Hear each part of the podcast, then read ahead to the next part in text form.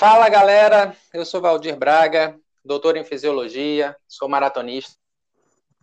Olá pessoal, meu nome é Bruno Moura, eu sou profissional em educação física, sou colunista da Rádio CBN na coluna Boa Forma. Juntos vamos apresentar o podcast Antes de Sair Correndo.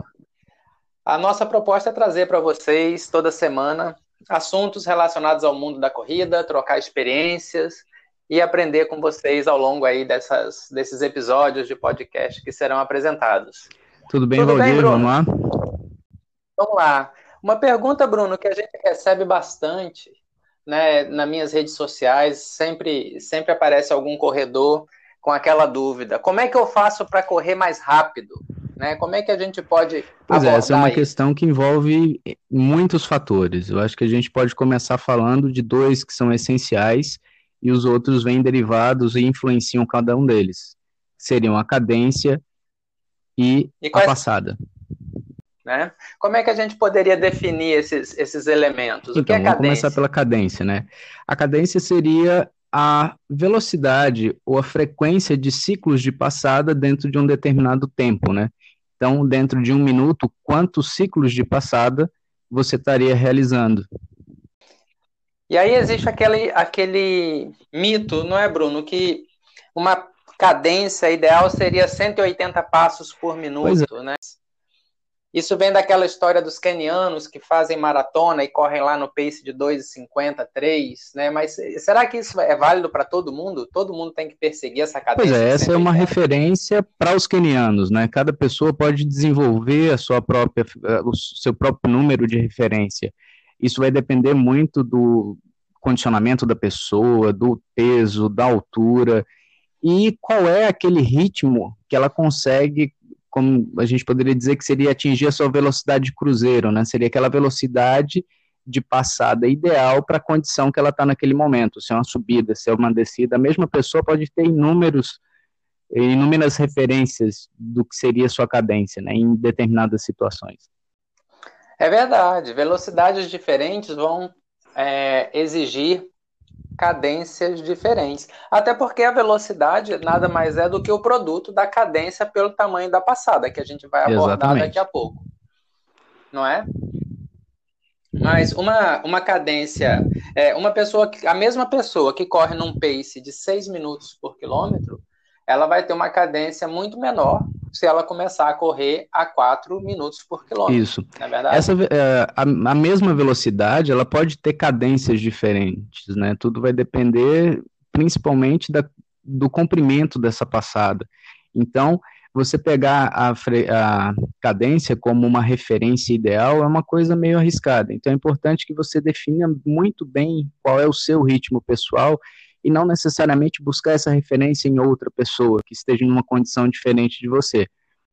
O que a gente vê são pessoas correndo num ritmo de 6,30, 6 até 5,30 minutos por quilômetro, com uma cadência de 200. Então parece que a pessoa está sapateando, está ciscando no mesmo lugar e a corrida não evolui porque a cadência aumenta, mas o tamanho da passada não acompanha e os passos ficam extremamente. Exatamente. Curtos. Provavelmente essa pessoa está buscando uma referência de frequência que não é a dela especificamente. Então, achar o seu equilíbrio entre o seu tamanho de passada e o ritmo que você consegue sustentar de maneira econômica e eficiente é a melhor forma de você tentar achar a sua cadência ideal, né? Eu quero trazer só mais um, um fator muito relevante, que é o seguinte, né? Existem estudos científicos que comprovam que uma cadência elevada, sim, ajuda na prevenção de lesões.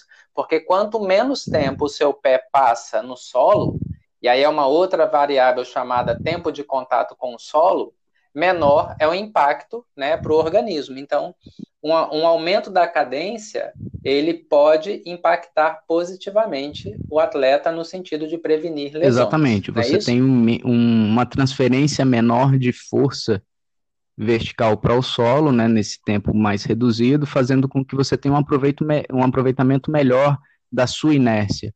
Se você faz uma passada muito demorada de impacto com o chão, você acaba até perdendo velocidade com relação ao atrito e vários outros fatores que estão envolvidos nessa dinâmica de movimento, né?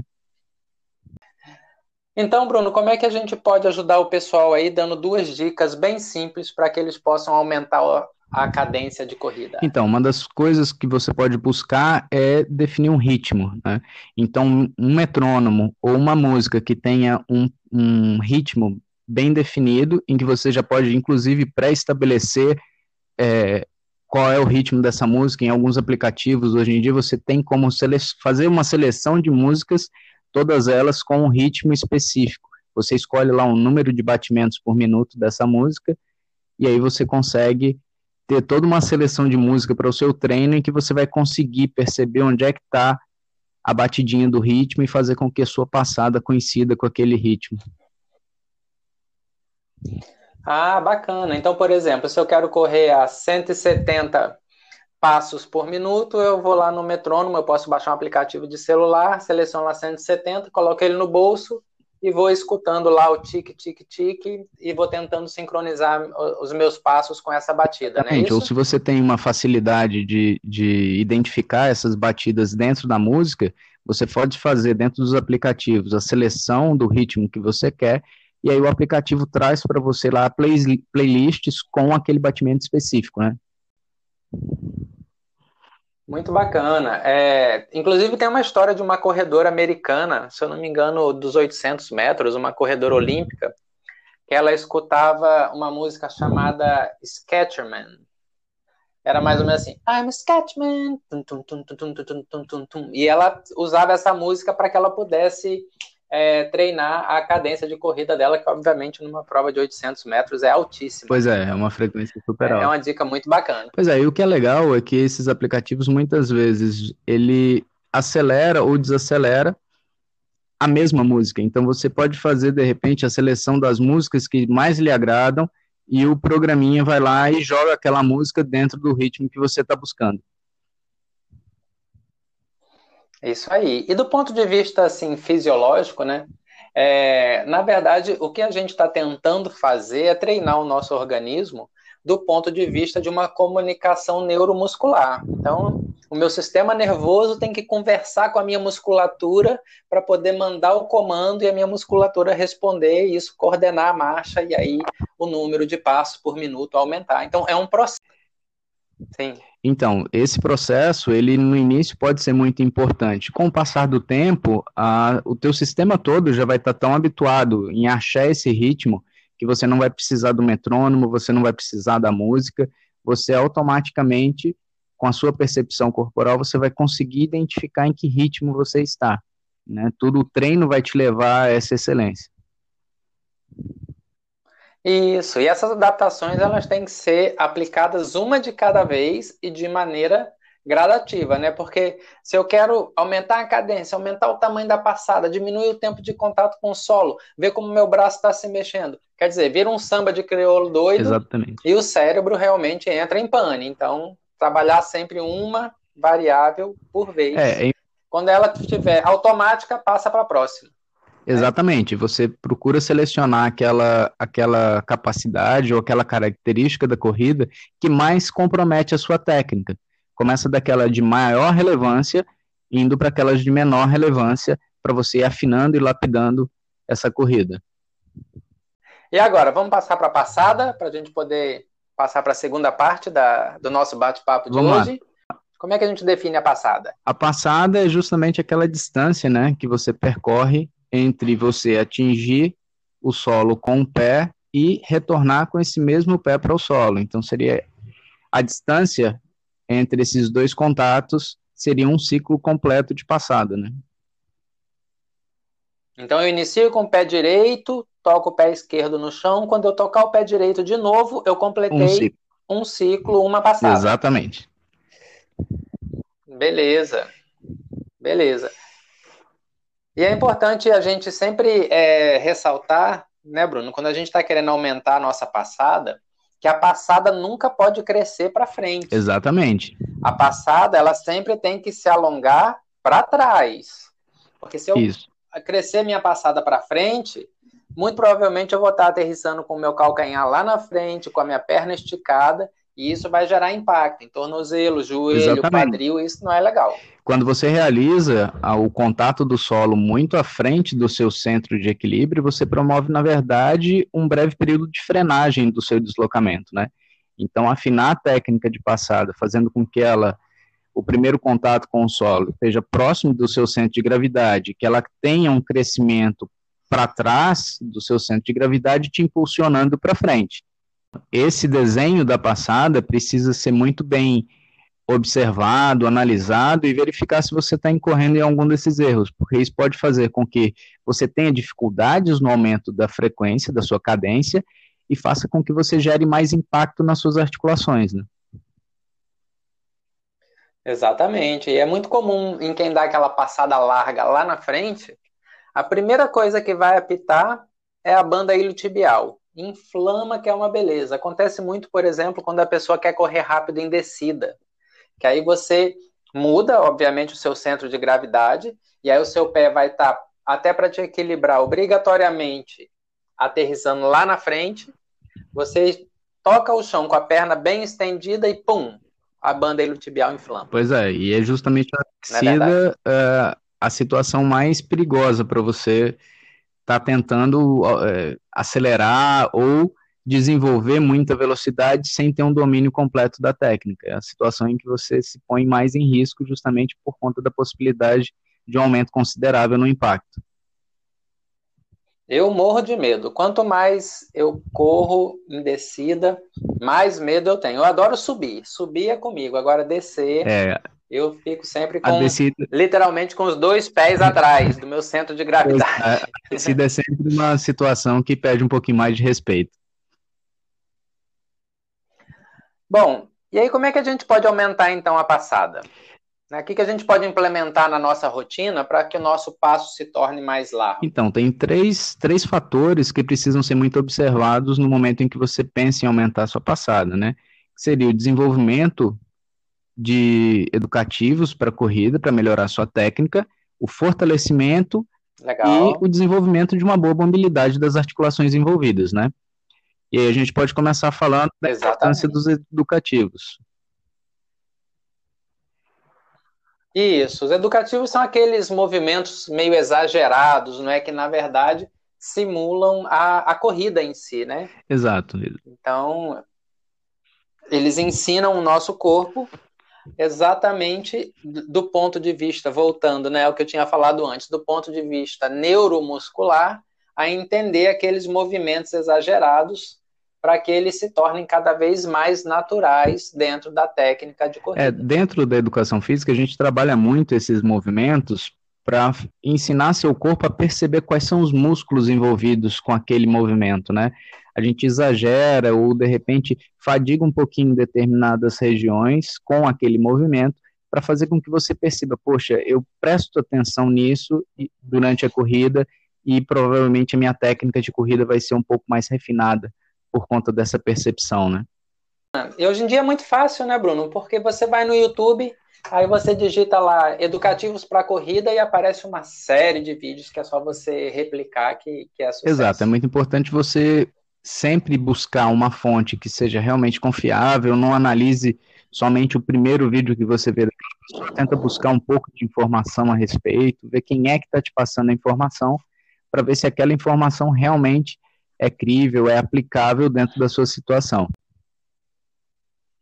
É, isso é, isso é muito importante. Para a gente fechar essa parte de educativos, você tocou num ponto que é fundamental. Hoje em dia tem muita autoridade por aí, né? As pessoas acham que porque conseguem subir um vídeo no YouTube, elas são autoridades. E na verdade não é isso. A gente tem que, sempre que a gente pensa em atividade física, em atividade atlética, em performance, em tudo isso, a gente tem que a gente tem uma responsabilidade muito grande sobre o que a gente está falando. Né? Então, a gente não pode brincar com a vida das pessoas, porque qualquer orientação errada pode gerar, inclusive, a uma lesão e a pessoa ficar machucada e ter que abandonar o esporte. Exatamente. Se não para sempre, por muito tempo. É, muitas vezes algumas informações são até muito bem, muito relevantes, mas aí você tem que contextualizar aquela informação, né? Você prescreve um determinado educativo, mas aí não contextualiza. Esse educativo é muito bem orientado para pessoas que estão na condição avançada, na condição inicial.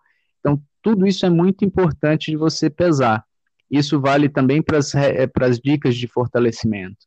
Então, alguns fortalecimentos, eles são aplicados ao iniciante, alguns são muito necessários para o, o corredor que está mais avançado, né? Então, tudo isso precisa ficar muito bem, bem claro. É, já que você entrou no, no, nosso segundo ponto relacionado à melhora da passada, que é o fortalecimento, é, uma dúvida que, que as pessoas têm é o seguinte, mas eu já corro três, quatro, cinco vezes por semana, eu ainda tenho que fazer mais musculação ainda para correr melhor? Musculação não vai competir com a corrida, não? É, na verdade, ela vai ser, ela vai, ela pode concorrer com a sua corrida desde que ela não seja muito bem dosada e muito bem direcionada. Se você vai atrás de uma musculação e a sua prescrição é feita em detrimento da tua atividade principal, que é a corrida, realmente ela pode se tornar uma concorrente. Agora, a musculação direcionada para a função principal do, da, do teu treinamento, que é a melhoria da corrida, ela só tem a acrescentar. Então, você treinando duas, pelo menos duas vezes por semana, os grupamentos musculares, em que realmente você vai tra eh, trazer funcionalidade para o seu movimento de corrida, elas são essenciais para você conseguir manter o gesto motor do movimento durante um período longo, para fazer com que você consiga ter potência para fazer sua passada aumentar, porque se você não tiver potência e força, você não vai conseguir fazer com que sua passada aumente, né? Você pode aumentar a frequência, mas sem a força, dificilmente ela vai conseguir, você vai conseguir fazer com que a, a, a distância da passada melhore significativamente. Isso é verdade, isso é verdade. Uma vez a gente até brincou, eu falei para você que eu queria ficar leve, eu falei para você assim: leve é igual a rápido.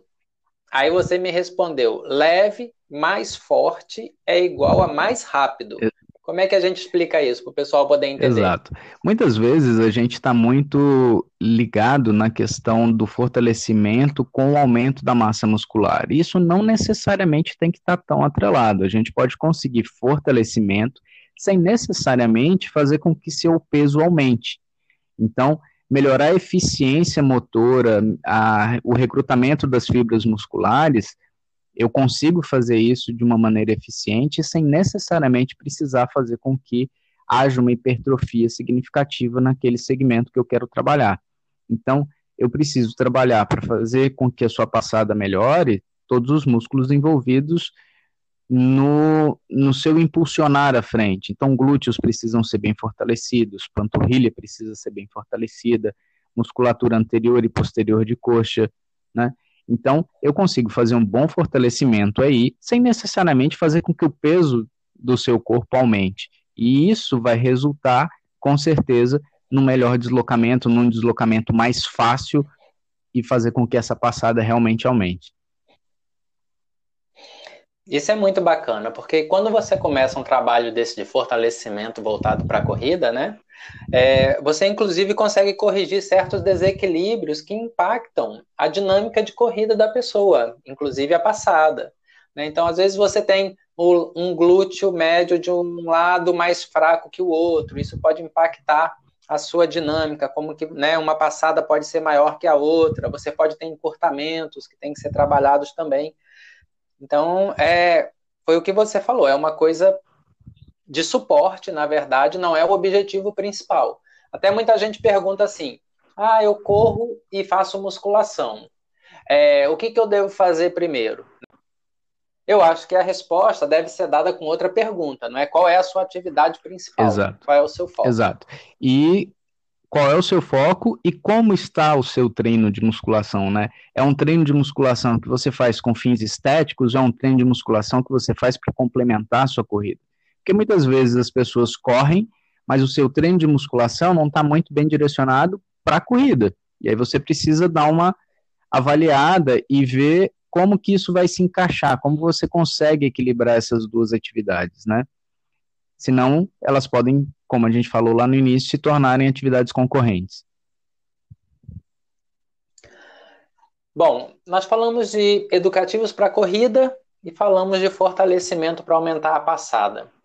Qual seria a nossa terceira dica, então, para a gente poder ter aquela passada larga, bonita e eficiente? Pois é, e a gente entra na questão da mobilidade, né? Que seria a capacidade de flexão e extensão das articulações envolvidas no teu desenho de movimento.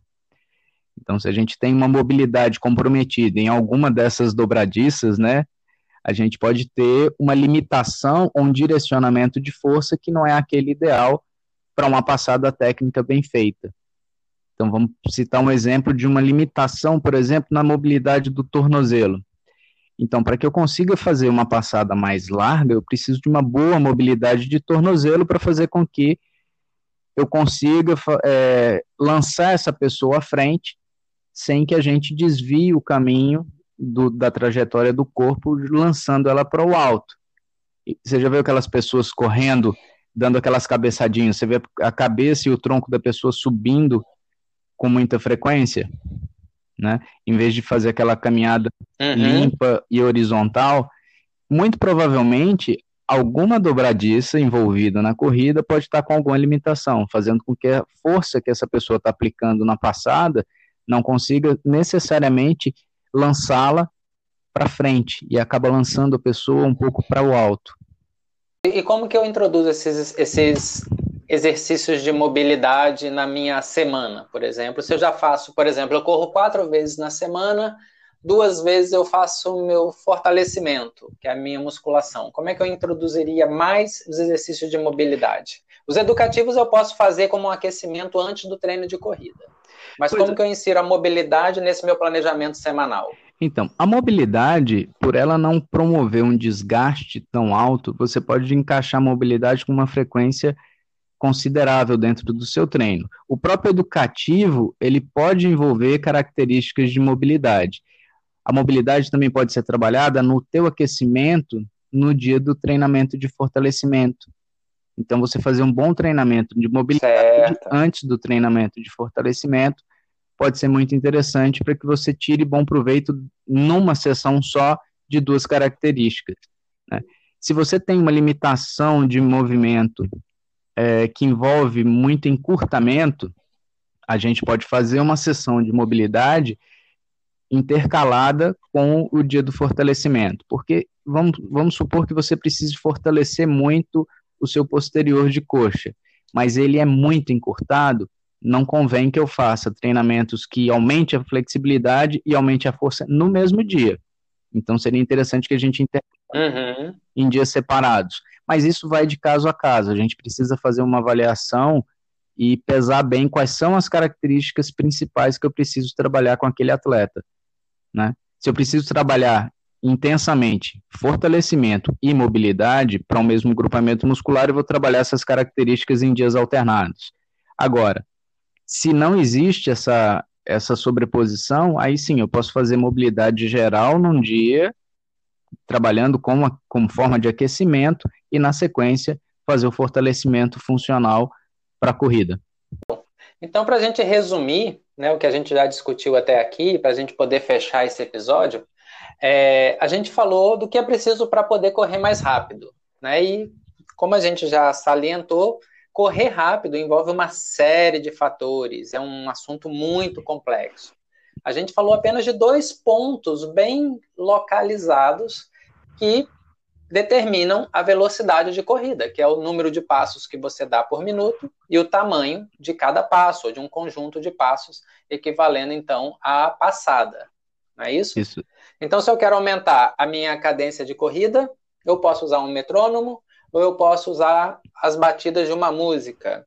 Se eu quero aumentar a passada, eu devo inserir na minha rotina exercícios educativos, exercícios de fortalecimento e exercícios de mobilidade. Isso aí. Não é isso? Quer acrescentar mais alguma coisa, Bruno, para a gente fechar? Sim, seria interessante a gente citar as funcionalidades dos, dos GPS e desses aparelhos que normalmente o pessoal corre, que para que você consiga melhorar a sua cadência, é interessante que você consiga medi-la, né? Então, você tendo esses, um desses aparelhos, você pega a sua referência das suas últimas corridas, dos seus últimos treinos, você acha lá qual é a, a, sua cadência média, e se você achar que precisa realmente aumentar, você busca uma referência com alguns por cento a mais. Vamos supor que você está com uma frequência X que você quer elevar um pouquinho, tenta buscar uma frequência de treinamento 10% maior do que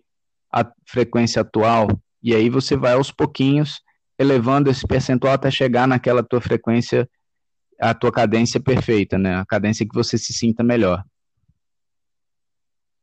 Esse, isso mesmo, esse é um dos princípios da evolução no esporte, né? A gente rastrear como a gente está e projetar onde a gente quer chegar. Exatamente. A partir do momento que a gente começa a rastrear, a coisa começa a melhorar, a gente vai se esforçar, até de maneira inconsciente, para poder estar tá sempre melhorando. É, se você não, é se você não consegue medir, se você não tem registro do teu desempenho, fica muito aleatório as possíveis melhorias que você pode ganhar. Então, busca sempre aquelas referências de, poxa, como é que foi minha cadência nessa corrida, para essa distância, né? Como é que está a distância da minha passada? Minha passada está equilibrada, não está.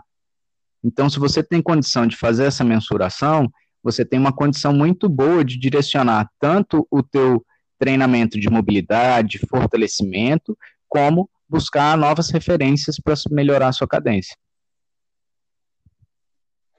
Muito bacana. Eu acho que com isso a gente consegue atingir o objetivo do tema de hoje, né? Agradecer ao pessoal que resistiu aí com a gente, né? Dando audiência para o nosso podcast, ouvindo. Dizer que esse aplicativo Anchor, que a gente usa para fazer o nosso podcast, ele tem um sistema bem legal de comentários. Então, quem gostar pode entrar no Anchor, achar o nosso podcast antes de sair correndo. Você pode deixar seu comentário lá, pode deixar perguntas, sugestões para novos temas que a gente possa discutir aqui no, em episódios futuros. Não é isso? Isso aí. A gente fica aguardando os comentários, algumas sugestões. Agradecer, como o Valdir já falou, a audiência de vocês. E a gente espera contribuir o máximo possível para as pessoas que já correm, para as pessoas que estão com pretensão iniciar um, um processo de corrida. E a gente quer trazer informação para todo mundo que realmente queira se desenvolver nessa, nessa atividade tão bacana que é a corrida para que a gente esteja sempre bem informado antes de sair correndo, não é isso? Isso aí. Valeu, Bruno. Um abração. Até o próximo. Um abração. Até a próxima.